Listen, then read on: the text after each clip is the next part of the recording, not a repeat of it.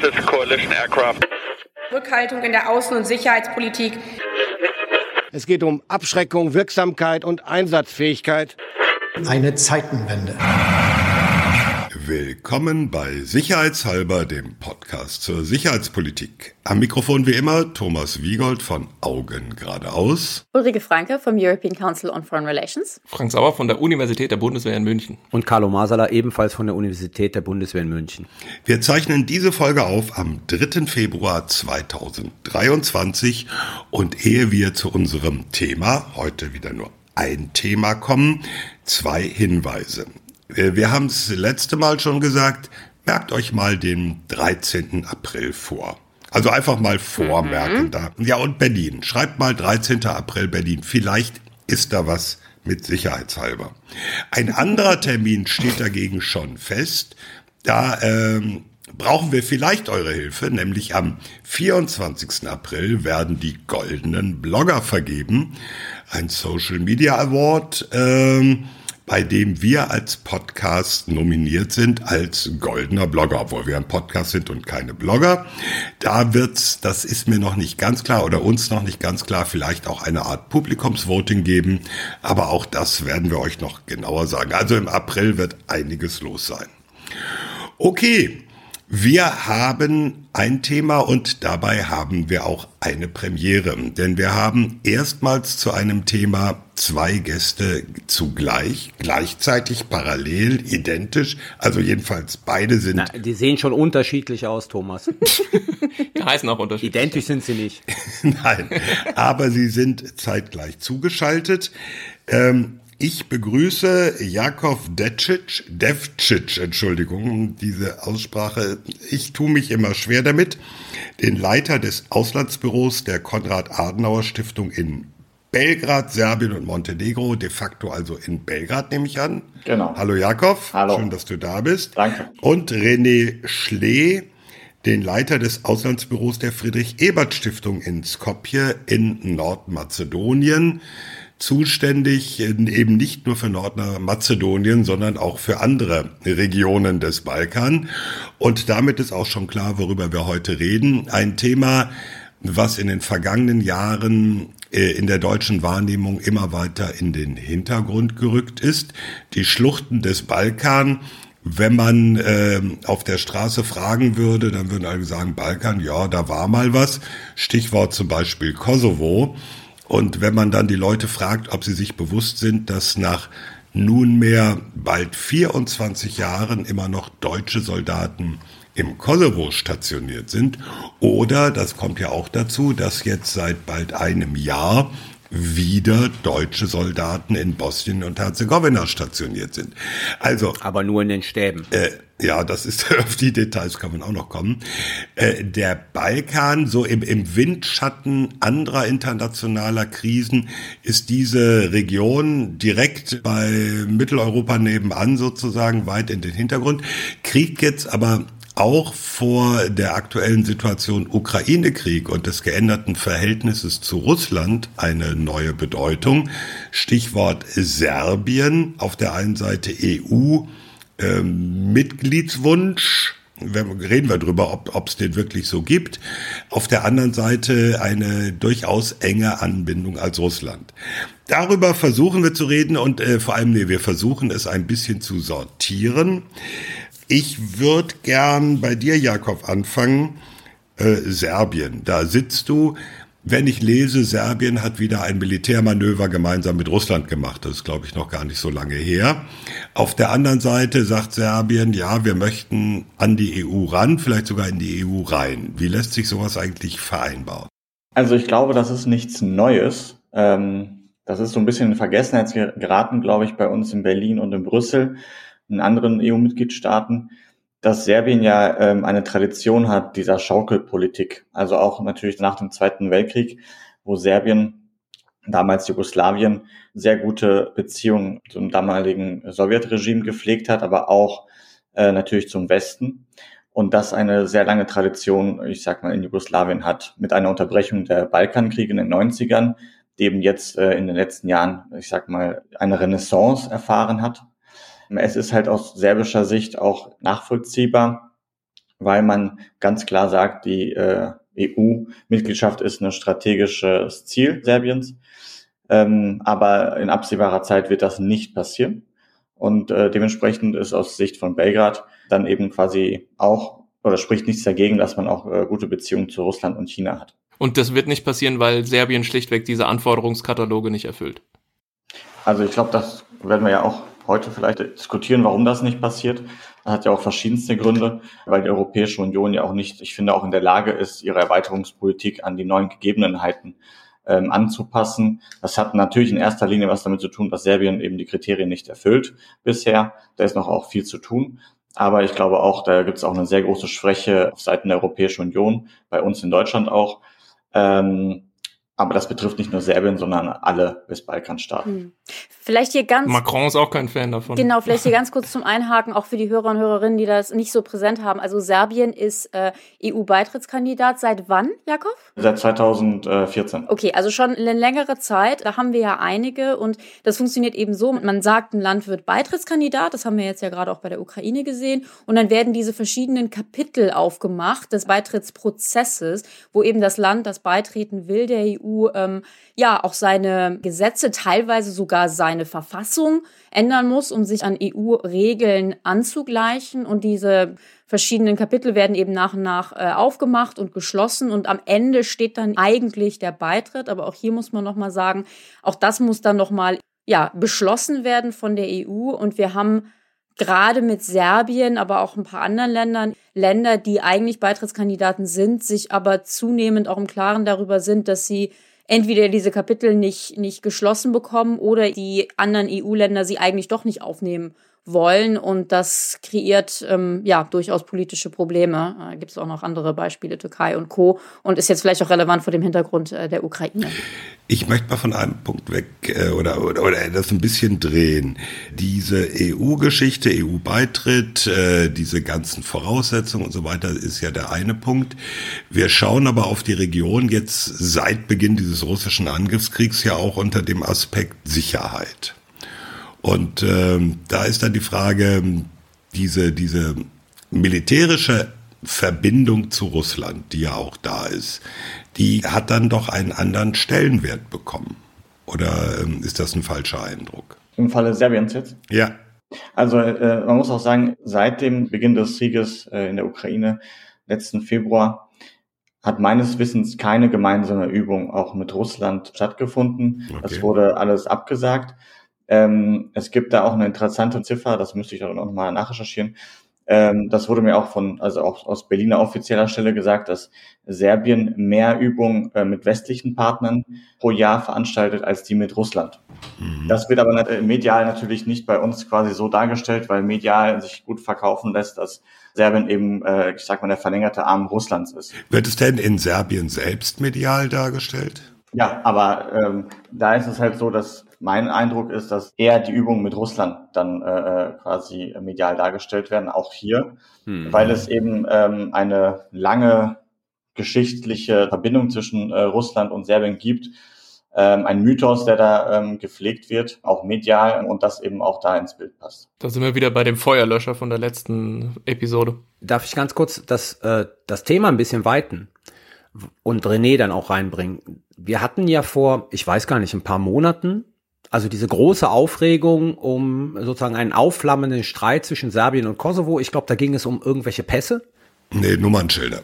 Äh, Nummernschilder und ähm, da herrschte sozusagen bei den Nichtkundigen so kurz die Angst vor, da bricht jetzt sozusagen ein neuer Konflikt auf dem Balkan aus, militärisch. Ähm, dann war es ein bisschen ruhiger, dann gab es jetzt eine Anfrage der Serben, irgendwie äh, Polizisten oder Soldaten in, in den Nordkosovo zu schicken, hat die NATO abgelehnt. Ich würde ganz gerne mal diesen Konflikt jetzt mal ein bisschen aufdröseln und näher beleuchten, weil das momentan, also neben der Frage, da kommen wir ja gleich noch dazu, Bosnien, ähm, ja, das ist, was die Menschen am meisten mitbekommen aus dem Balkan. Und wenn René vielleicht mal anfangen könnte, einfach mal das aufzudröseln, worum ging es da eigentlich? Also erstmal vielen Dank nochmal für die Einladung und äh, es äh, ging um letztendlich Reziprozitätsmaßnahmen in Form von Anerkennung von Nummernschildern und Identifikationsdokumenten. Das heißt, äh, eigentlich hat sich die kosovarische Regierung dazu entschlossen, ähm, halt eben die äh, serbischen Autokennzeichen nicht mehr in der Form anzuerkennen. Etwas, was die serbische Regierung halt eben seit Jahren auch nicht macht. Eigentlich gibt es da seit langen Jahren ein Abkommen. Die serbische Seite hat das aber nicht umgesetzt und deswegen hat die kosovarische Regierung von dem Recht Gebrauch gemacht, zu sagen, naja, gut, dann erkennen wir sie halt auch eben nicht an. Ganz konkret sieht das dann aus, dass man, wenn man aus Serbien in den Kosovo einreist, hätte man dann eben die Hoheitsabzeichen von Serbien eben überkleben müssen. Also das in, im Kosovo sieht man das jetzt auch, ganz viele Nummernschilder mit so überklebten, teilweise überklebten Autokennzeichen. Und äh, dieser Konflikt wurde aber letztendlich gelöst Ende November, also auf der diplomatischen Ebene. Und das heißt, alle diese ganzen weiteren Spannungen, die man gesehen hat, also und vor allen Dingen dann mit den, mit den Straßenbarrikaden, da war das dann ja auch im Spiel, inwiefern KFOR da eingreifen würde, äh, um diese Straßensperren zu räumen. Das hatte dann schon eine gewisse Eigendynamik entwickelt. Ja? Also wie so häufig in dem Kosovo-Serbien-Konflikt ähm, kann man halt immer sagen, also wenn man es umfassend erklären wollen will, muss man halt immer irgendwie 10, 15, 20, 25 Jahre zurückgehen. Keine Angst, das werde ich jetzt hier nicht machen, sondern äh, äh, es gibt dann auch immer eine gewisse Eigendynamik im Konflikt. Also wenn jetzt einfach nur die Frage ist, und das ist ja häufig auch aus, dem, aus der deutschen Aufmerksamkeit den Zugang sind immer zwei Zugänge. Erstmal mal die Sorge, oh, droht neuer Krieg. Hm? Mhm. Und das zweite ist dann häufig auch in der Kommentarspalte, ach, immer Trouble im Balkan. Und da würde ich einfach sagen, worum es im Kosovo-Serbien-Konflikt letztendlich geht, ist, ich glaube, da würde ich den Blick einfach schärfen für Interessen. Ähm, Deutschland und die EU hatten Interesse, dass sich dieser Konflikt halt weitestgehend, äh, wie heißt, lösen kann. Das heißt mit einer weitestgehenden Normalisierung zwischen Kosovo und Serbien. Kosovo hat natürlich auch ein sehr hohes Interesse, dass dieser Konflikt gelöst wird, weil jetzt gerade werden sie geblockt in allen, die wollen ja gerne in die EU rein, klar in die, äh, in die NATO rein, also ein sehr klares Bekenntnis zum Transatlantischen. Also wenn man auch nach Pristina fährt, man fährt dann über die Bill Clinton Avenue vorbei an der Madeleine Albright Statue. Also ne, das ist äh, sozusagen sehr kurios, aber ein sehr klares Westbekenntnis. Ich glaube, was der Ukraine-Konflikt natürlich gezeigt hat beim Angriff im letzten Jahr, da muss ja jedes Land Flagge bekennen. Ne? Und da ist, glaube ich, der Kontrast maximal zwischen Serbien und Kosovo. Kosovo ganz klar von Anfang an Sanktionen mitgetragen, also natürlich in dem Maße, ne, wie es gegen ukrainische Journalisten aufgenommen etc. Und in Serbien natürlich bis heute die Sanktionen nicht mitgetragen. Äh, Putin ist in Serbien beliebter als in Russland, ja, also, aber um nochmal zurückzugehen, um dieses in, auf einen Blick zu wenden mit Interessenspolitik. Und da muss man sagen, auf der serbischen Seite, es gibt kein Interesse eigentlich daran, den Status quo zu ändern, weil, sagen wir, dieser Konflikt, und das hat man eben auch gesehen, also ähm, jetzt am Ende des Jahres. Das ist etwas, ähm, was der, was Präsident Vucic, also dem serbischen Präsidenten, immer wieder nützt. Ja? Konkret äh, gibt es gerade eine diplomatische Initiative, der sogenannte deutsch-französische Vorschlag aus dem Kanzleramt. Ähm, und da geht es schon um eine weitestgehende Normalisierung der Beziehung, so ein bisschen so nach dem deutsch-deutschen Modell. Also man erkennt sich zwar nicht an, aber man tauscht irgendwie Vertretungen aus am Regierungssitz und vor allen Dingen Serbien blockt halt nicht weiter die Integration Kosovos in die internationale Gemeinschaft. Also deswegen mein Blick, um es ganz einfach zu machen, diese Aktion oder diese Straßensperren etc. Ende des Jahres war von serbischer Seite einfach versucht, diese Verhandlungen zu torpedieren, weil jedes Mal wenn so Krisensitzungen von diesen zahlreichen Sondergesandten, die es gibt, gemacht werden, um das Krisenmanagement zu machen, die Zeit geht ja dann eben drauf für Krisenmanagement und nicht für diese Verhandlung von diesem Vorschlag. Mhm. Ähm, weil du das jetzt genau äh, gerade angesprochen hast, du sagst, auf der einen Seite, dieser Konflikt entwickelt dann auch immer eine, eine Eigendynamik. Aber ich hatte jetzt schon den Eindruck, also Ende letzten Jahres gingen ja ziemlich die Warnglocken an, dass man gesagt hat, oh je, hier ist wirklich Gefahr, dass wir jetzt einen neuen Krieg im Balkan kriegen. Und mir schien jetzt, dass in den letzten Wochen sich da ein bisschen was getan hat. Wenn mich nicht alles täuscht, hat ja eben auch Vucic jetzt sowas gesagt wie, ja, der Kosovo kann jetzt vielleicht schon einigen internationalen Organisationen beitreten und vor allen Dingen, und das fand ich ganz spannend und darauf zielt meine Frage, mir schien es so, als hätte er gesagt, und die EU hat mich gezwungen. Also, ne, so die EU hat irgendwie, ähm, äh, wenn ich da jetzt nicht zustimme, dann nehmen die Visa-Vereinfachungen weg. Ähm, äh, Beitritt ist da sicher auch ein Thema. Also erstens, stimmst du dem zu, dass es jetzt gerade irgendwie aktuell dann doch positiver aussieht als jetzt irgendwie im November, Dezember? Und zweitens so die Rolle der EU kann man sagen, dass da jetzt die EU aktuell eine, eine, positive Rolle spielt und dass die Diplomatie da, da durchaus was, was bringt? Oder ist es letztendlich auch nur noch ein anderer Faktor eben mit Beitrittsstatus und so weiter, der das alles irgendwie schwieriger macht? Nee, also zum Druck auf die serbische Regierung, da kann dann vielleicht Jakov gleich was zu ja. sagen. Deswegen, ich würde es vielleicht einfach mal so sehen. Auch es gibt auch bei den diplomatischen also Anstrengungen eine gewisse Eigendynamik. Also als ich in, nach Pristina gekommen bin, da war gerade der Sonder, US-Sondergesandte hieß Richard Grenell. Ein, äh heißt er nicht immer noch Richard Grenell? ja, genau. Ja, wir müssen kurz sagen, äh, das ist der. Nein, grammatikalisch war das schon richtig ausgedrückt. Der frühere US-Botschafter in Berlin äh, und sozusagen Trumps Mann in Europa.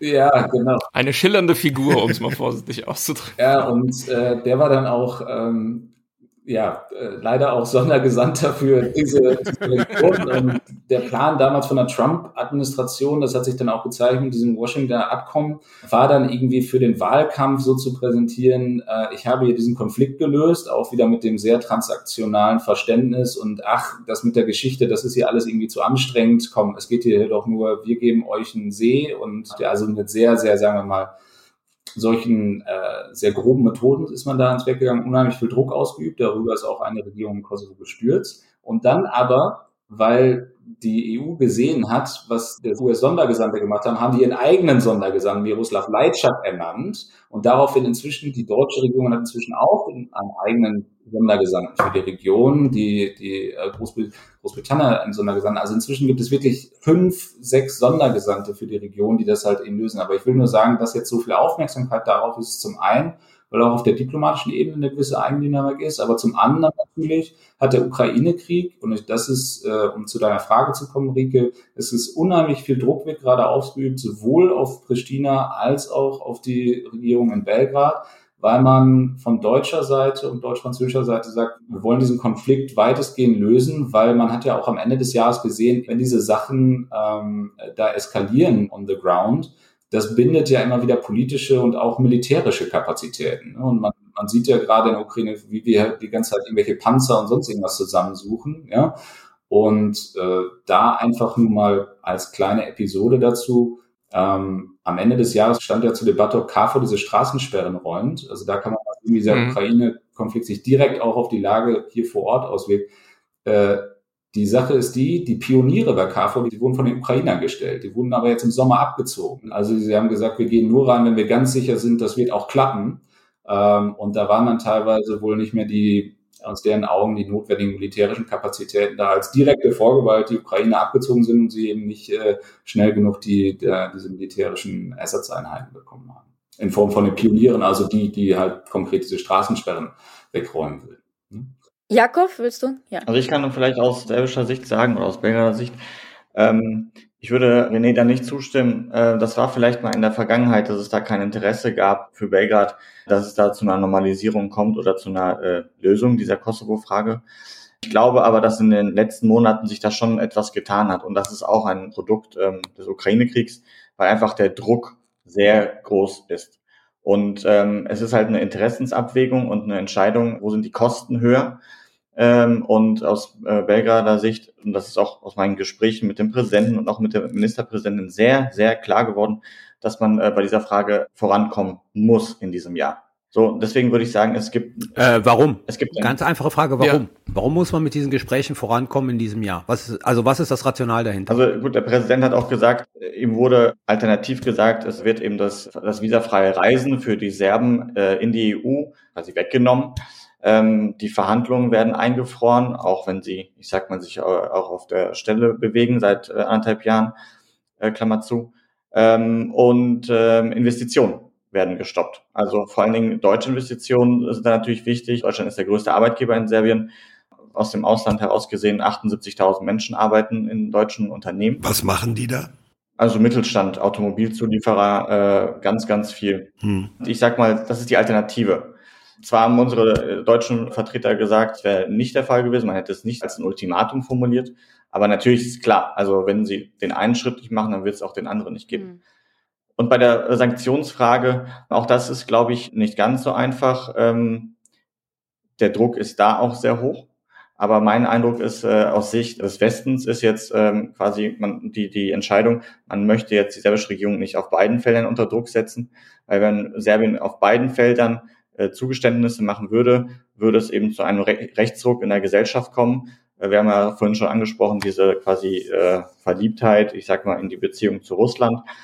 Ähm, es könnte zu einer Destabilisierung der Sicherheitslage kommen in Serbien und das ist in keinem Interesse, weder im Interesse der Europäischen Union noch äh, im Interesse natürlich der serbischen Regierung. Und das ist äh, sehr, sehr sensibel. Also was Russland hier in der Lage ist, natürlich auf dem gesamten Westbalkan, vielleicht reden wir da später nochmal drüber, als auch natürlich speziell dann in Serbien über faschistische Organisationen, über Untergrundorganisationen, auch Leute zu mobilisieren, über Medien, über Fake News, äh, das ist schon sehr besorgniserregend. Und das sollte man auch nicht unterschätzen. Ich habe jetzt ein bisschen aufgehorcht bei der Frage Untergrundorganisation. Was meinst du damit? Also es gibt eben Organisationen, die sich vorbereiten auf, auf, auf mögliche äh, auch Gewalttaten. Das ist in den Behörden hier auch, ich sag mal, klar und die haben das im Blick. Auch unseren Diensten ist das auch, glaube ich, äh, sehr, sehr bewusst. Und deswegen ist auch ich sag mal, die äh, Gefechtslage so, dass man Serbien jetzt nicht, ich sag mal, auf allen Feldern auf unter Druck setzen muss, Zugeständnisse zu machen. Ich hatte gelesen, dass es so ein Kurzbuhai gab um die Wagner-Gruppe, die wohl in Serbien äh, rekrutiert hat für den Ukraine-Krieg. Ähm, und ich nehme an, so wie du das schilderst, dass solche Kleinigkeiten dem keinen Abbruch tun, dass von serbischer Seite Russland schon in der Regel immer noch in einem positiven Licht gesehen wird. Ähm, wie ist denn dieser Blick auf den russischen Angriff auf die Ukraine? Also glauben einfach die meisten Serben, dass Putin da irgendwie einen Verteidigungskrieg durchführt für die armen, irgendwie russischsprachigen Menschen im Donbass? Oder was ist deren Blick da drauf? Das ist eine sehr wichtige Frage, aber ich würde noch ganz kurz gerne zu dem Wagner-Thema, weil Twitter auch natürlich äh, sehr hohe Wellen geschlagen hat, also diese Söldnergruppe Wagner. Da wurde eben der Mythos auch da aufgebaut, dass der in Serbien eine offizielle Organisation gegründet hat, eine Stiftung, eine Vertretung. Das ist resultiert aus einer Telegram-Gruppe, eben den die Russen betreiben. Und äh, Telegram ist hier sehr beliebt bei jungen Menschen, worüber halt Fake News verbreitet werden. Äh, das wiederum hat eine US-amerikanische Aktivistin und, oder Journalistin, die aber auch serbische Wurzeln hat, übernommen und hat das berichtet bei Twitter. Das wiederum haben dann serbische, ich sag mal, proeuropäische oppositionelle Medien aufgenommen. Danas heißt die Zeitung und hat darüber berichtet. Und das wiederum hat, haben auch deutsche Medien, also die Welt, auch quasi übernommen äh, hat eine Geschichte draus gemacht. Das heißt, die Journalistin, die in London sitzt, die hat eine Story darüber geschrieben. Und wir haben das parallel recherchiert, auch mit den staatlichen Stellen hier, die sowas wissen müssen und wissen. Und das ist ein Fake. Ah. Und natürlich gibt es Leute, ähm, Verrückte auf dem ganzen Westbalkan und in Serbien speziell, die mit Wagner sympathisieren, weil sie mit Russland sympathisieren. Mhm. Aber das ist absoluter Fake. Und ich finde das äh, wirklich erstaunlich, dass eben auch Medien einfach solche Stories übernehmen, ohne das selber zu recherchieren. So. Ja. Dass du dich darüber wunderst, wundert mich. soll, ich, soll ich mich jetzt im Namen meiner Branche entschuldigen oder was? Und, und, und äh, vielleicht noch zu dem, was Frank äh, du gefragt hast mit dem Thema Russland. Das ist, glaube ich, in Deutschland und in, insgesamt in Brüssel auch überhaupt nicht mehr so auf dem Schirm.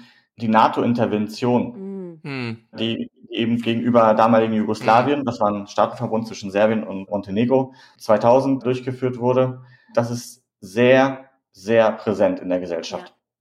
Ja. Hm. Und in der kollektiven Wahrnehmung Serbiens, die aber, muss ich sagen, auch sehr verzerrt ist, weil eben ausgeblendet wird, warum es zu dieser NATO-Intervention gekommen ist. Und das hat was mit dem Kosovo-Krieg zu tun oder als Folge dessen gibt's das nicht. Also es gibt quasi nur die Bestrafung der NATO für die äh, kollektive serbische Gesellschaft. Und in dem Zusammenhang wird immer wieder gesehen, dass Russland Serbien geholfen hätte. Hat's aber nicht. Aber das ist eben quasi das Narrativ, das weitergetragen wird. Und, äh, dementsprechend ist auch dieses, äh, diese Liebe zu Russland, die ist gar nicht so stark, wie der Hass gegen die NATO und die USA vor allem hm. stark ist. Ich muss mal ganz kurz, ehe die empörten HörerInnen-Mails kommen, sagen, 1999 war das.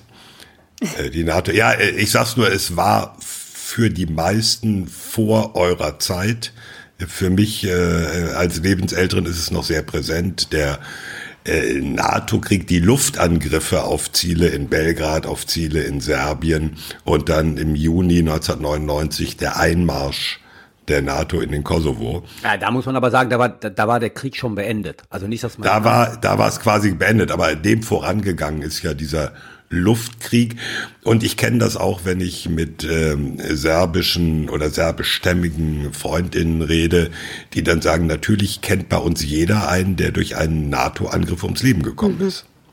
Also das, das spielt dann, ist dann im kollektiven Gedächtnis durchaus nachvollziehbar immer noch präsent. Also noch ganz kurzer also ich sage Ergänzung. Aus meiner Sicht ist, glaube ich, ein ganz großer Fehler, dass niemand aus dem Westen mal hergekommen ist nach Belgrad und sich für die zivilen Opfer entschuldigt hat. Hm. Also bei gleichzeitig quasi Unterstreichung, dass wir der Meinung sind, dass es eben gerechtfertigt ist, hm. aber eben für die zivilen Opfer sich zu entschuldigen, weil das einem, einem ganz großen Narrativ der Rechtsnationalisten hier den Wind aus den Segeln äh, nehmen würde. Hm. Und eben ohne UN-Mandat, ne? Das ist halt, macht ja. das auch leider immer wieder zu einem Dauerbrenner auch von russischer Seite, ja. Haben wir ja bis heute ja. die Diskussion auch mit Blick auf Ukraine. Vielleicht können wir jetzt mal Serbien, Kosovo abbinden. Oder René, wolltest du noch was sagen?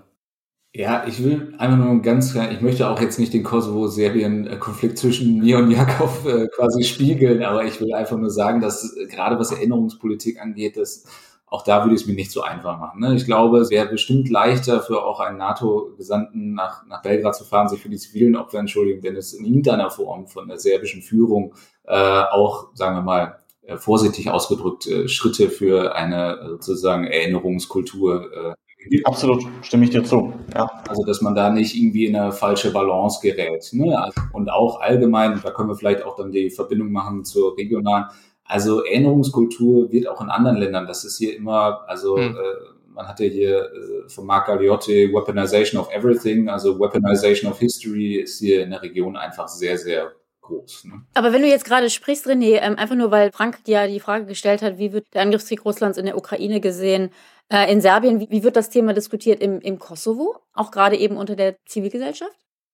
Ja, im Kosovo wird es natürlich dann ganz diametral gesehen. Also die in Serbien, nochmal vielleicht als letzter Kommentar, Jakob, du erlaubst mir das. Wir hatten ja Fake News schon angesprochen. Mhm. Also in Belgrad, die äh, Tageszeitung wählen halt, die Ukraine hätte Russland angegriffen. Das war sozusagen am Tag der, das war so ein bisschen, das wurde natürlich dann ganz schnell wieder eingefangen etc. Aber das war die Medienlandschaft in Serbien. Und im Kontrast dazu sagt halt in Kosovo der Premierminister Albin Kurti, wir sind ein weiterer Frontlinienstaat im, äh, sozusagen gegen den serbisch-russischen Imperialismus. Also da versucht man so eine direkte Linie zu ziehen. Das, das darf man jetzt auch nicht irgendwie eins zu eins übernehmen. Ich halte das, also meine persönliche Einschätzung auch für überzogen. Ich äh, bin da ganz bei Jakob auch, man muss sehr, sehr vorsichtig sein, wenn dann irgendwelche Bilder von irgendwelchen angeblichen Wagner-Söldnern an der Grenze oder sowas rübergehen.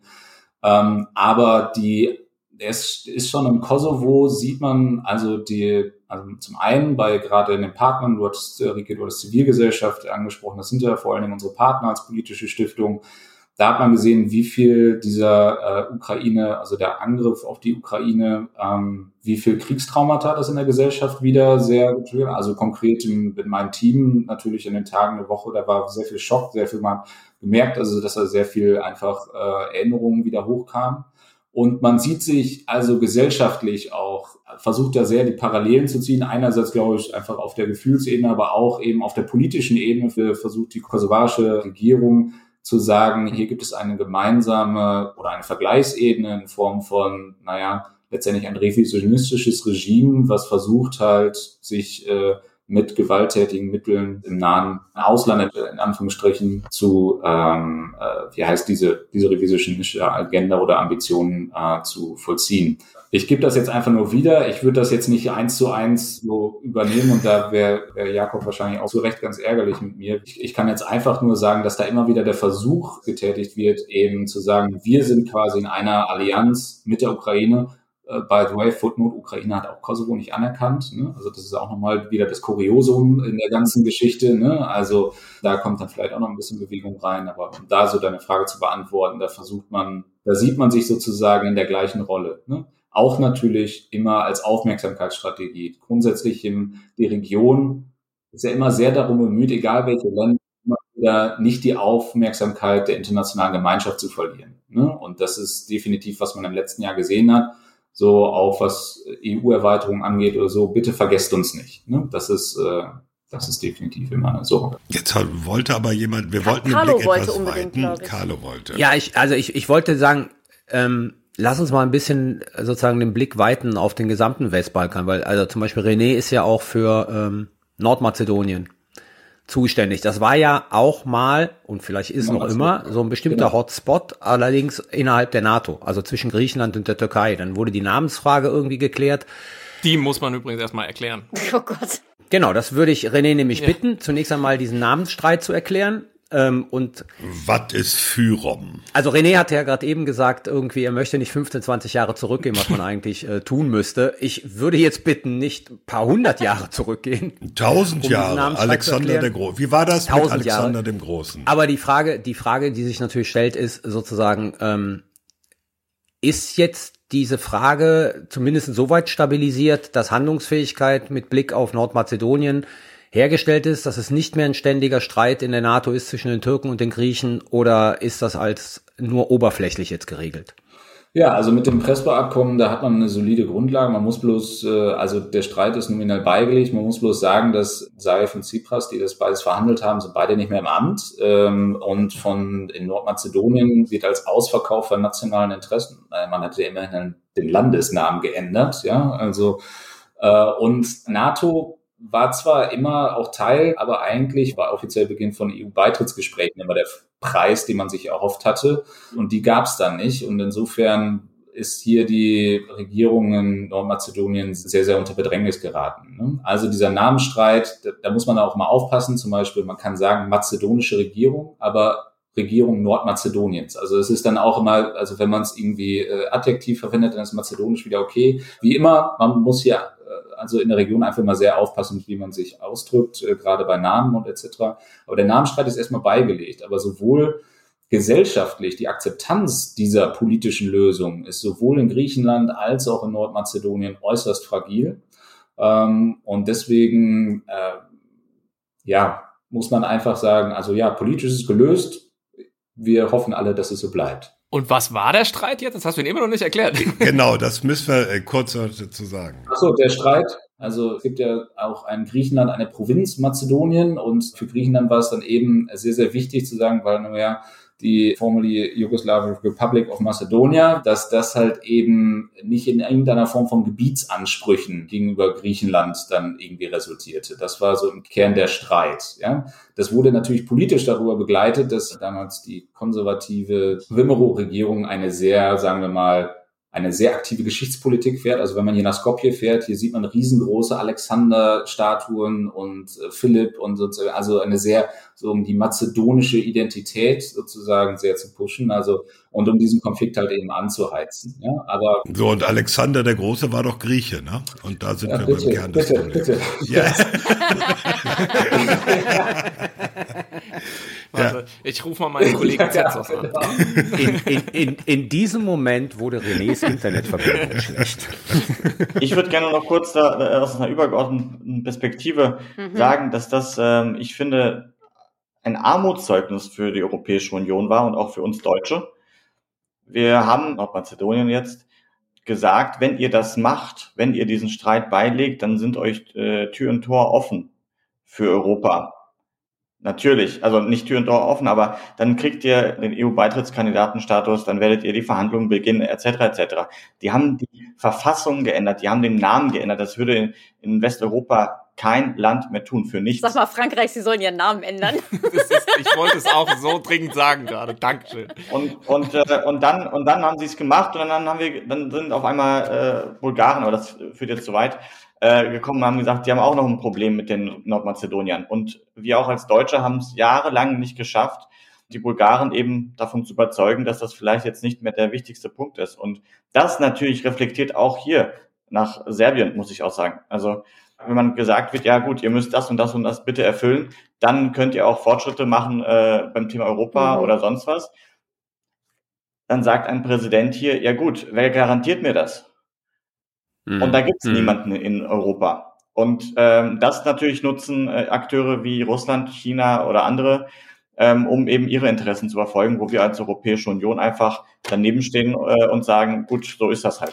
Da, das hm. finde ich total einen spannenden Punkt. Frank hatte das ja in der letzten Folge mal erzählt. Wir waren mal vor, ach Gott, das ist jetzt auch schon fünf, sieben Jahre her oder so, in hm. Belgrad bei so einer ja, äh, Forschungsreise und mir erschien es damals schon, dass die EU sich eigentlich jetzt in Serbien spezifisch, aber vielleicht auch in der ganzen Region, eigentlich in eine sehr prekäre Lage gebracht hat. Insofern, als dass auf der einen Seite die EU natürlich ein wahnsinnig starkes Instrument hat, wenn es mit Ländern in der direkten Nachbarschaft umgeht. Und das ist eben genau diese Karotte des EU-Beitritts. Was natürlich riesig ist, also wirtschaftlich und äh, so weiter. Aber das ist eben ein Instrument, was wenn es dann erstmal ins Laufen gebracht wurde, Beitrittsverhandlungen, extrem schmerzhaft ist, haben wir ja gerade gesagt, Beitrittsverhandlungen, die Kapitel, Namensänderungen, hast du nicht gesehen.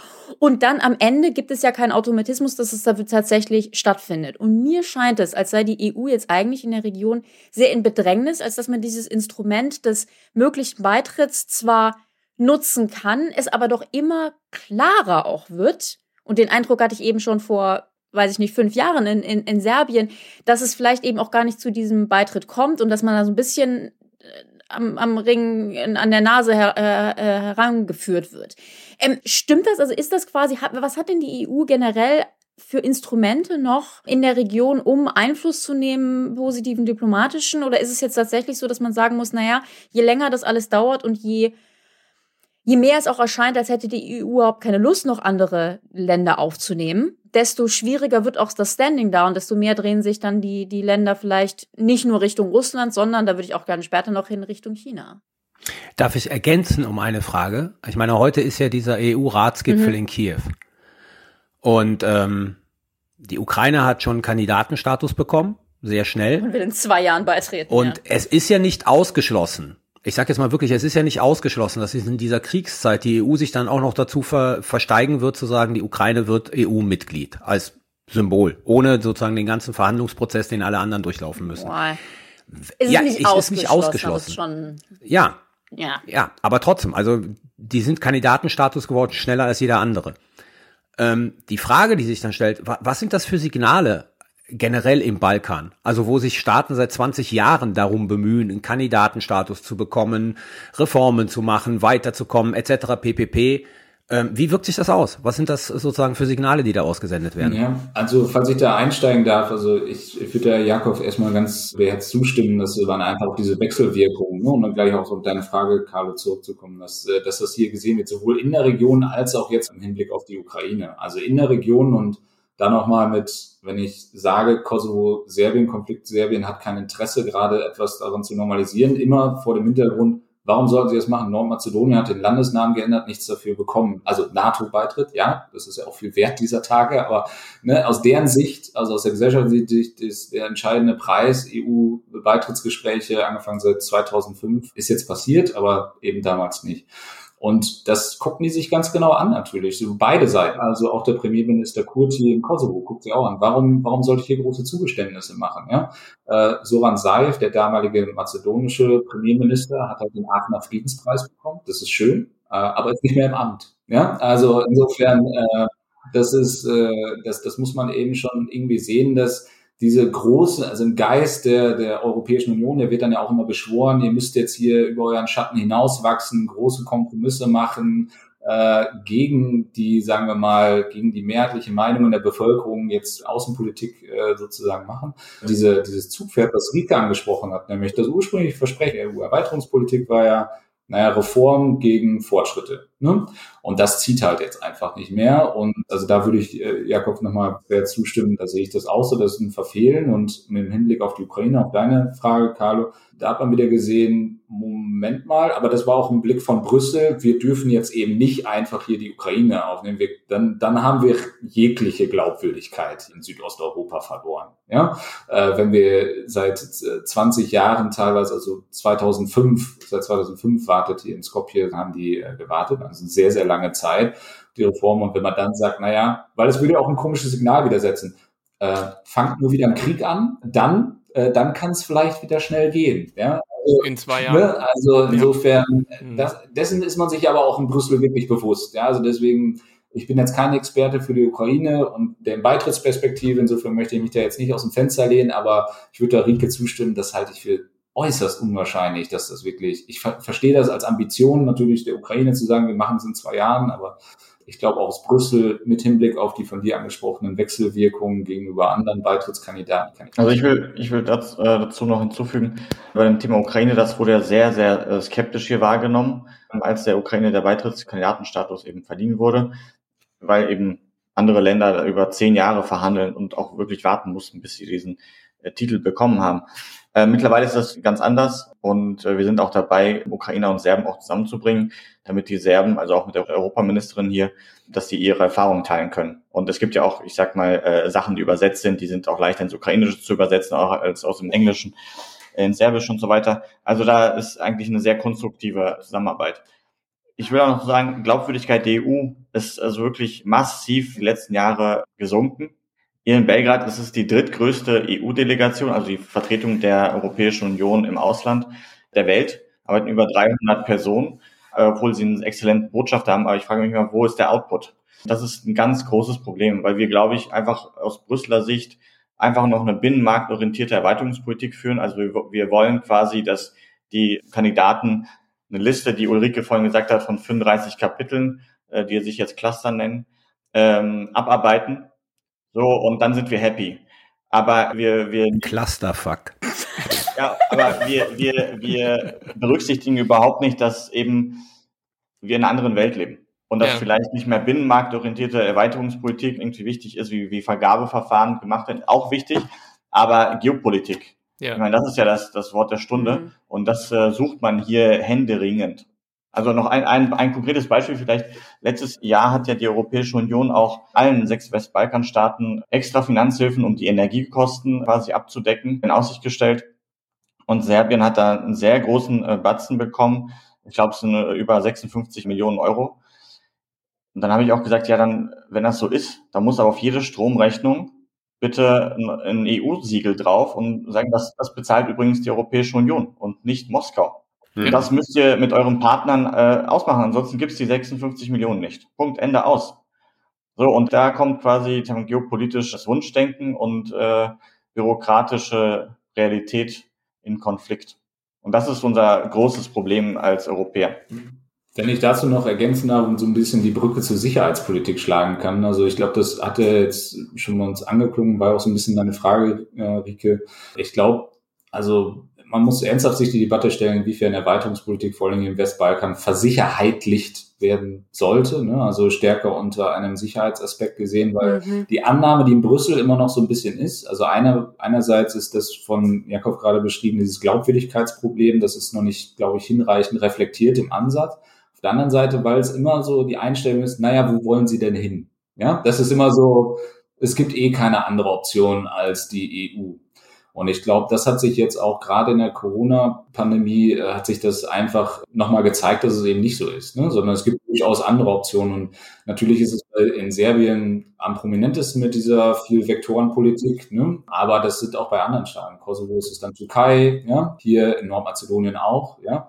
Und da muss man einfach eben schauen, die EU-Erweiterungspolitik ist ein hervorragendes Instrument und ein sehr mächtiges Instrument. Und da muss man eben sagen, naja, wenn jetzt hier die Ansage ist, die EU möchte eine geopolitische Kommission jetzt sein, ein strategisch handeln, das kann ich leider hier in der Region gar nicht erkennen. Auch in den Verhandlungen mit diesen, naja, Konflikten, wie es jetzt, äh, also sei es jetzt im Kosovo Serbien oder zwischen Bulgarien und, und, und Mazedonien letzten Sommer, es ist immer so ein, also taktieren immer eine sehr serielle Problemlösung. Naja, wir, wir, wir verhandeln uns jetzt einen Schritt weiter und dann gucken wir mal mit den Folgeproblemen. Ne? Und da würde ich einfach mal sehr für werben. In keiner Region, glaube ich, ist es einfacher, wenn so eine Ambition da ist. Also ich möchte euch jetzt nicht triggern wieder mit strategischer Autonomie und sowas, aber äh, wie heißt Oh, ja, ja.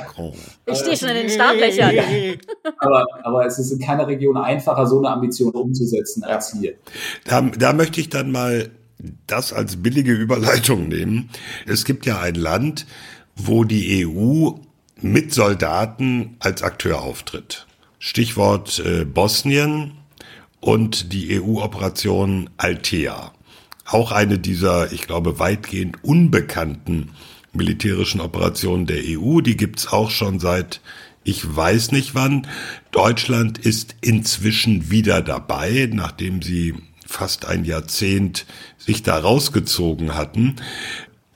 Welch, welche Rolle spielt so etwas, dass also in, in Bosnien mit seiner komplizierten, ja quasi drei, drei Länder, ein Staatsstruktur, äh, eine EU-Militärmacht, naja, es ist, es ist eher eine Beratermission, es ist ja nicht eine wirklich exekutive Mission, aber dass die EU da als militärischer Akteur aufzutreten versucht, hat das irgendeine Bedeutung oder ist das schlicht ein bisschen Show?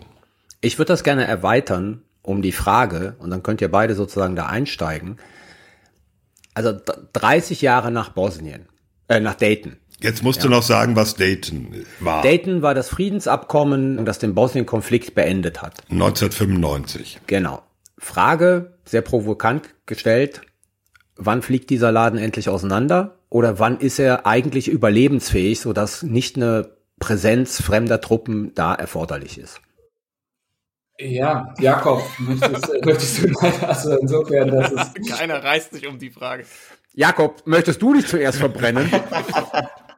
Ey, also ich glaube gerade in Bosnien-Herzegowina, es ist ja eigentlich immer so ein Abschreckungsbeispiel auch in der Region. Ne? Also jetzt auch dieser Tage, es wird immer wieder zitiert als, ja so wollen wir es ja nicht machen von kosovarischer Seite. Ne? Also es geht ja jetzt gerade eine brennende Streitfrage ist um die Einrichtung eines Gemeindeverbunds im Kosovo. Und es wird immer wieder darauf verwiesen, naja, wir wollen es ja nicht so machen wie in Bosnien-Herzegowina mit der Republik Serbska, weil es da man eben sieht, also was eigentlich gestartet ist mit einem hehren Ziel des, oder beziehungsweise den guten Absichten des Minderheitenschutzes. Äh, aufgrund eben der ethnischen Konflikte ist das immer ein sehr hohes Anliegen bei all diesen Abkommen gewesen. Ist es halt ein steter Garant von Instabilität. Und so ein bisschen auch, um auf die Frage von Thomas einzugehen, ähm, selbst nominelle, ne, nominelle Truppen, das hat hier eine enorme Wirkung, einmal symbolisch, ne? wir werden nicht vergessen, wir sind noch engaged, ja, ähm, aber auch, und da kenne ich mich jetzt besser aus im Kosovo, da muss ich wirklich passen für Bosnien-Herzegowina, inwiefern, ich kann es nur sagen, wirklich für Kosovo, in, im Zweifelsfall wenn es knallt, sind wir in der Lage, für Sicherheit äh, und Ordnung zu sorgen. Das ist etwas, was hier in der Bevölkerung unheimlich für Sicherheit gibt. Ne? Und das darf man also, um Carlos Frage zu gehen, wann können wir wieder raus? Also ich traue mich da jetzt nicht eine, eine Perspektive abzugeben. Einfach weil dieses Konstrukt auch mit den hohen Repräsentanten, der Schmidt ist ja auch sehr, steht ja auch in sehr Kritik, weil es eben so institutionell so verankert ist. Dann will ich mal den Ball aufnehmen und mich verbrennen. also dieses Dayton-Abkommen von 95, das war gut, um Frieden zu schließen, aber wahrscheinlich nicht um, also in, seinem, in seiner Ausgestaltung, um ein dauerhaftes gemeinsames Miteinander hinzukriegen, weil es eben ermöglicht hat, dass äh, diese zwei Entitäten, also einmal die von Serben dominierte oder bewohnte Republika Srpska und dann äh, von den Kroaten und, und Bosniaken bewohnte Entität, sich gegenseitig blockieren und einfach das Land seit über 30 Jahren lähmen. So und äh, ähm, hier stehen wir dann. Ähm, das einzig Gute, glaube ich, ist, dass die Bevölkerung müde ist von diesem ganzen Nationalismusgeschwafel und, und Konfliktgeschwafel. Und das, glaube ich, wiederum sich positiv auswirkt, dass es nicht zu irgendeinem Konflikt kommt. Es ist äh, eins vielleicht noch, Milorad Dodik, das ist der ähm, wichtigste Mann in dieser Republika Srpska, seit ja über 20 Jahren, in irgendeiner Form an der Macht, mit Sanktionen auch belegt vom Westen. Warum? Weil er Kriegsverbrecher ist oder warum? Weil er sich immer wieder so verhält, dass quasi alles blockiert wird in Bosnien. Okay und ähm, eben nicht zu einem friedlichen Miteinander beiträgt aus Sicht des Westens. So, ähm, da ist es eben, da wird immer gesagt, ja, dann soll einfach Serbien äh, sagen, was der machen soll, weil eben äh, angenommen wird, dass Belgrad eigentlich hundertprozentig Kontrolle über diese Republika Srpska hat. Und das möchte ich sagen, das ist nicht der Fall. Also auch das Verhältnis zwischen diesem Milorad Dodik und dem Präsidenten hier ist mitnichten das beste Freunde-Verhältnis.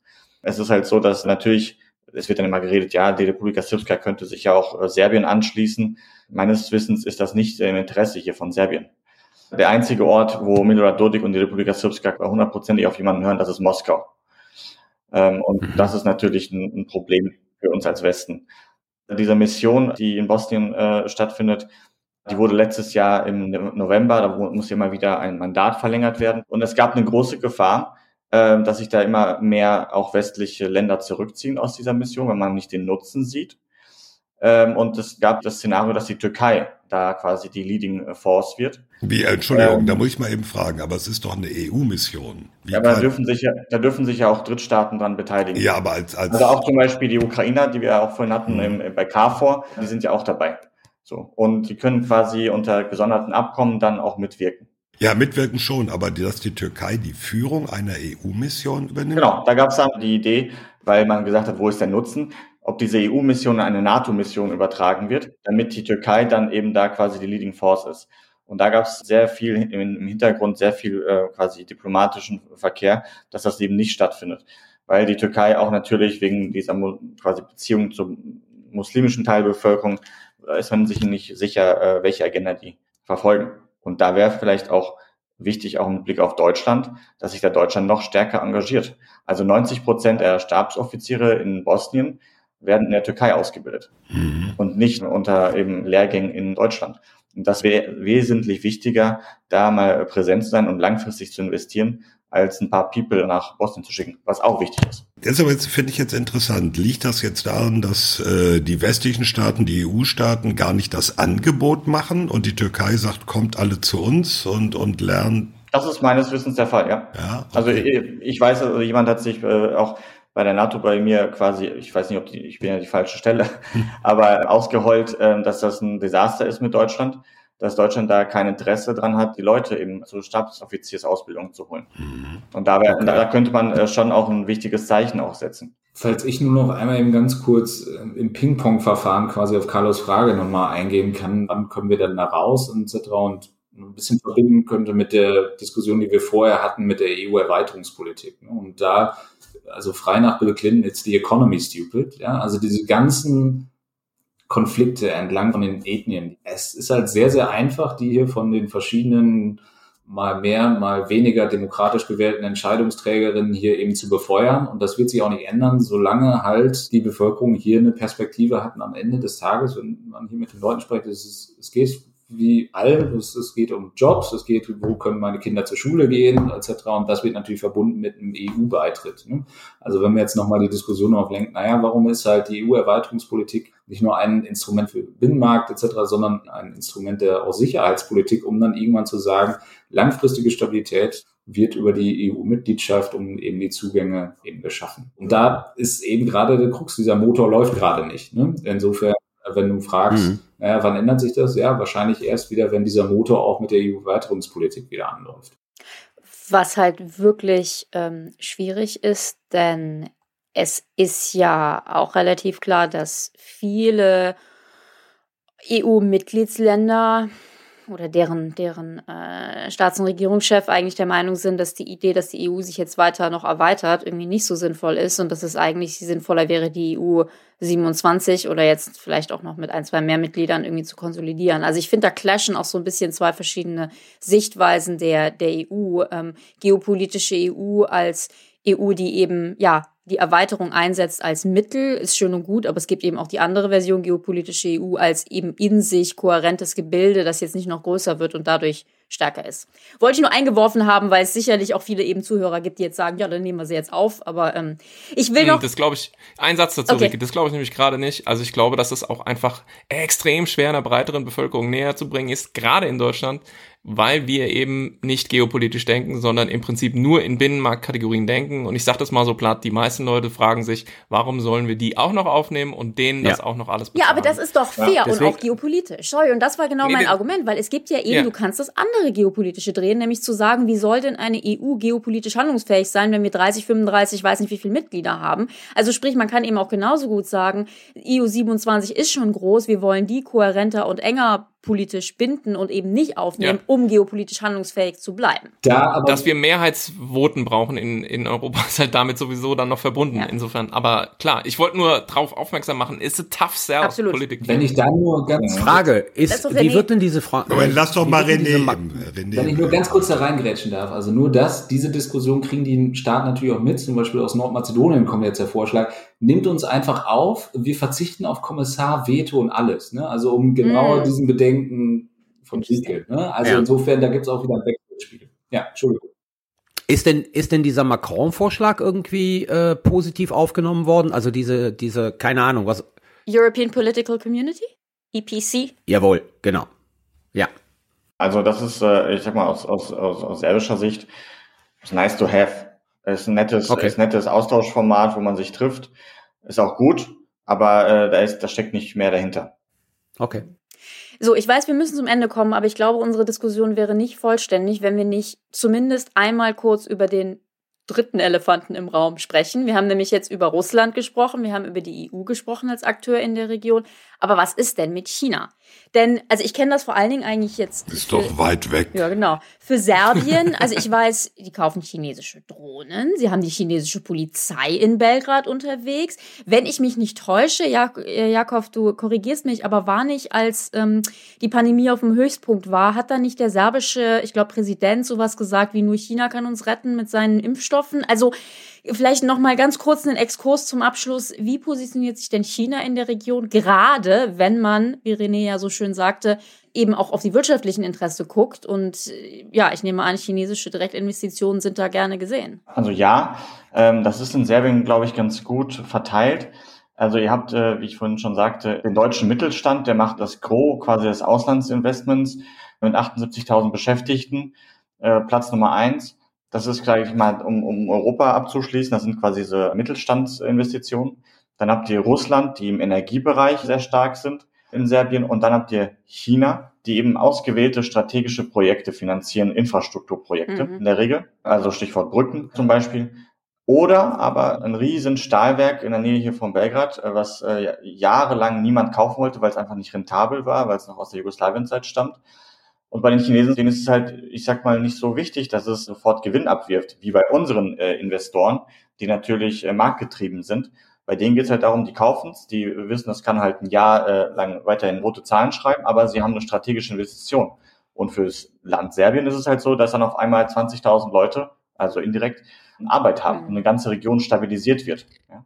Und das ist eben der Vorteil für Serbien. Bei den Impfstoffen war es halt genauso. Das ist auch sehr präsent, was ich vorhin sagte mit diesem NATO-Krieg, ähm, der ist sehr präsent. Das andere ist, die Pandemie ist präsent. Da hat man schon auch äh, nach Europa geschaut in den ersten Momenten und um Hilfe gebeten, was Schutzausrüstung anging, was Impfstoffe anging. Und bei uns, wir waren ja natürlich selbst mit uns beschäftigt. Also ich erinnere an die Diskussion mit den Grenzzäunen und, und, und Franken zwischen den Franzosen und uns. Ne? Also wir waren ja alle paralysiert. So, und äh, was Impfstoff und so anging, das weiß ich auch noch aus der Zeit aus dem Bundestag, da wurde monatelang drüber gesprochen, wer denn die Haftung übernimmt, wenn wir Impfstoffe aus Deutschland äh, in den Westbalkan schicken. Mhm, ja. Und äh, was haben die hier gemacht? Die haben einfach ein Flugzeug nach China geschickt, beziehungsweise die Chinesen haben ein Flugzeug hierhin geschickt und haben irgendwas ausgeladen, wo jetzt immer noch nicht klar ist, was dieser Impfstoff ja beinhaltet. Das sehen wir auch gerade in China. Aber so wird halt Geopolitik gemacht. Überall da, wo wir als Europäer und dann auch als Deutsche Raum lassen, da kommen halt diese Länder rein. Und äh, das haben wir auch schon gesagt, das ist kein Systemkonflikt. Also die Serbien kann nicht einem chinesischen Weltreich beitreten, aber China kann halt quasi Serbien aufhalten auf dem Weg in die EU. Aber auch das ist ein Unterschied. Russland möchte gerne verhindern, dass Serbien der EU beitritt. Die Chinesen würden eigentlich eher das befürworten, dass äh, Serbien der EU beitritt, weil sie dann natürlich auch mhm, inner, innereuropäische äh, Entscheidungsprozesse beeinflussen können. Das sehen wir ja in Ungarn zum Beispiel. Hm. Ich habe den Eindruck, wir sind wieder bei so einem Doom-Abschluss angelangt. Es war schon mal schlimmer. Also es ist sehr, sehr kompliziert alles, aber doch auch viel erquicklicher als die Panzerdebatte. das, ist, das ist jetzt so der Yardstick. René wollte, glaube ich, noch was. Und ich möchte, ich möchte einfach nochmal, eine, weil wir auch so viel zu Recht auf der EU-Erweiterungspolitik rumgehackt haben, Mangel im deutschen Engagement, man muss jetzt mal um vielleicht auch die Brücke zu schlagen, ganz am Anfang Kosovo, Serbien, also die deutsche Regierung hängt sich da sehr rein. Ne? Also man muss schon sagen, äh, es steht gerade eine äh, diplomatische Initiative, die auch wirklich Aussicht auf, naja, jetzt keine äh, vollständige Lösung dieses Konflikts hat, aber schon eine weitestgehende. Also um äh, das befürchte von Thomas Doc, äh, also ne, Doom-Folge, es gibt schon durchaus, äh, wie heißt die Initiativen und auch das Engagement, auch gerade der deutschen Bundesregierung, muss man sagen, wo man sagen kann. Nicht alles great, aber genau, zumindest in Teilproblemfeldern äh, ist man dabei. René, danke schön für die positive Note. ich habe es versucht zu retten. Ich, ich, mehr kann ich nicht machen. Super. Wir, wir werden es durch die Sicherheitshinweise wieder runterreißen. genau. Dann sage ich mal ganz herzlichen Dank an René Schlee von der Friedrich-Ebert-Stiftung in Skopje, Nordmazedonien und an Jakov Devcic von der Konrad-Adenauer-Stiftung in Belgrad, Serbien und Montenegro. Vielen Dank. Ja, vielen Dank. Das hat uns alle mit diese komplexe, ähm, um es zurückhaltend auszudrücken, Region etwas näher gebracht. Und, äh, und auch da werden wir mal gucken. Ach so, ganz kurz äh, mit einem Wort. Wie lange denkt ihr, sind noch NATO-Truppen und deutsche Truppen in der Region präsent? René? Ähm, 30 Jahre. Jakob? Bis zum EU-Beitritt. Sehr gut. Wenn eben wenn, wenn, wenn Grenzen äh, obsolet werden. Whichever one comes first. Ja. Okay. Gut. Der ungefähr dann kommen wird, wenn FKs fliegt? Ja, genau. Ich möchte mich Jakobs Antwort anschließen. Dankeschön an euch beide. Und tschüss. Vielen Dank. Vielen herzlichen Dank. Dankeschön. Macht's gut. Schönen Ciao. Tag an euch noch. Ciao. Und schon sind wir beim Sicherheitshinweis. Ein Fazit machen wir diesmal nicht, Rike. Sorry. Also Kosovo, Serbien und Westbalkan will ich auch wirklich nicht zusammenfassen. Also der Sicherheitshinweis. Sicherheitshinweis. Wer fängt an? Ich fange an, ich hab's eilig. Ähm, in Japan ist auch Zeitenwende. Japan hat ähm, drei neue Dokumente rausgebracht, unter anderem eine nationale Sicherheitsstrategie und ähm, dieses Land ja vollzieht eine hochinteressante, erhebliche sicherheitspolitische Wende. Wer wissen will, wie es früher war, äh, der kann Folge 50 hören mit Katja Freistein, da haben wir über Japan gesprochen und äh, das Land hat eben so ungefähr um die 1% für Verteidigung ausgegeben und jetzt steht da im Raum eine Erhöhung des Budgets um 60 Prozent innerhalb der nächsten fünf Jahre. Boah. 60 Prozent Erhöhung Verteidigungsausgaben. Ich habe das nicht in Wumms umgerechnet, aber ich denke, da sind wir so im vier, vier bis fünffach Wumms-Bereich. Und, da reden ähm, wir aber auch, glaube ich, echt nochmal drüber in einer Ja. der kommenden da Folgen. sollte man vielleicht tatsächlich nochmal drüber reden. Da sind viele interessante Details auch mit dabei, unter anderem mit Blick auf konventionelle ballistische Raketen, welche Rolle die in der Region spielen. Auch Südkorea ist diesbezüglich sehr interessant. Also das ist alles nicht gerade positiv aus einer Stabilitätsperspektive, was, was in der Region passiert. Und lass mich raten, es hat mit China zu tun. Es hat mit China und mit Nordkorea zu tun. Das genau sollte man vielleicht noch erwähnen, aber erklärt sich eigentlich von selbst. Und auch noch ein interessanter Aspekt ist natürlich, dass für Japan aufgrund der alten Bevölkerung in diesem Land die Frage Rekrutierung und generell eben Personalgewinnung bei den Streitkräften ein noch virulenteres Problem ist als in Deutschland. Äh, Das heißt, wir werden da auch sehr, sehr viel Entwicklung sehen, vermutlich in den nächsten paar Jahren mit Blick auf unbemannte Systeme. Mhm. Robotik. Volkssturm. Unbemenschte Systeme, ich korrigiere mich. Uncrewed. Jo. Ja. Dann übernehme ich jetzt mal. Mein Sicherheitshinweis gilt einer äh, Umfrage, die ähm, gestern vom Deutschlandtrend präsentiert worden ist. Da geht es um Vertrauen in die Bundeswehr. Und es stellt sich heraus, dass die Mehrzahl der Bevölkerung in den vier Items, die abgefragt worden sind, nämlich die Bundeswehr könnte mit Partnern möglichen Angriff auf NATO-Territorium abwehren. Die Bundeswehr geht angemessen gegen rechtsextremes Gedankengut in ihren eigenen Reihen vor. Ähm, die Bundeswehr hat eine aktuelle Ausstattung, die für den Auftrag ausreichend ist. Und das Vertrauen in die Bundeswehr insgesamt ähm, alles sozusagen im negativen Bereich ist. Das heißt, die Mehrheit der dort Befragten vertrauen in keinem dieser Bereiche der Bundeswehr. Das ist insofern interessant, als dass bislang alle Umfrageergebnisse des Zentrums für Militärgeschichte und sozialwissenschaftliche Forschung der Bundeswehr immer gezeigt haben, dass eigentlich die Bundeswehr eine sehr vertrauenswürdige Institution ist. Jetzt kann man sicherlich mit den Experten argumentieren. Die Frage ist, wie werden solche Fragen gestellt, in welcher Reihenfolge, wo gibt es da Biases und so weiter und so fort.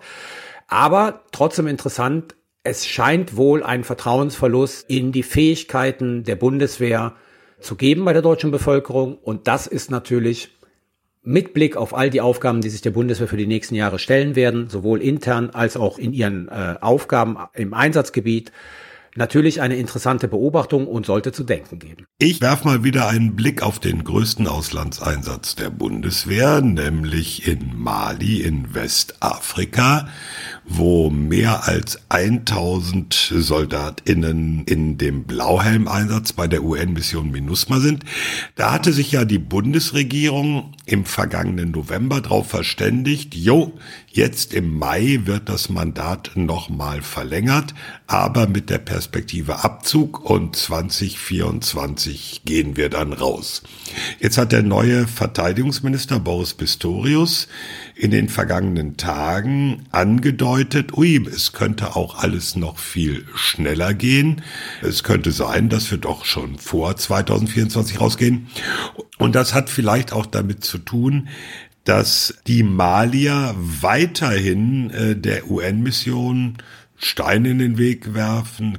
Interessant war, äh, in der vergangenen Woche, da gab es eine Debatte dazu im UN-Sicherheitsrat und da hat der UN-Generalsekretär seinen Bericht zu Mali vorgelegt und da steht unter anderem drin, äh, ja praktisch alle Flüge, vor allem mit unbemenschten Systemen, also Drohnenaufklärungsflüge, wurden von den Maliern nicht genehmigt.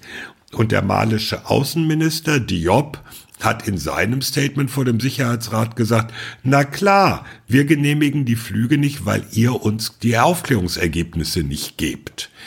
Jetzt ist MINUSMA da natürlich ein bisschen zurückhaltend. Stichwort russischer Einfluss in Mali, Stichwort Engagement der Söldnertruppe Wagner. Also da ist einiges ähm, wieder in Bewegung gekommen und ich würde mich nicht wundern, wenn es mit dem deutschen Abzug aus diesem Auslandseinsatz vielleicht doch noch schneller ginge. Und hier kommt jetzt ein abgedateter Sicherheitshinweis. Ich hatte, als wir die Folge am Freitag aufgenommen haben, darüber berichtet, dass ein chinesischer Ballon über den USA fliegt. Ein Spionageballon, sagen die USA, ein ja, ziviler Ballon, sagte China.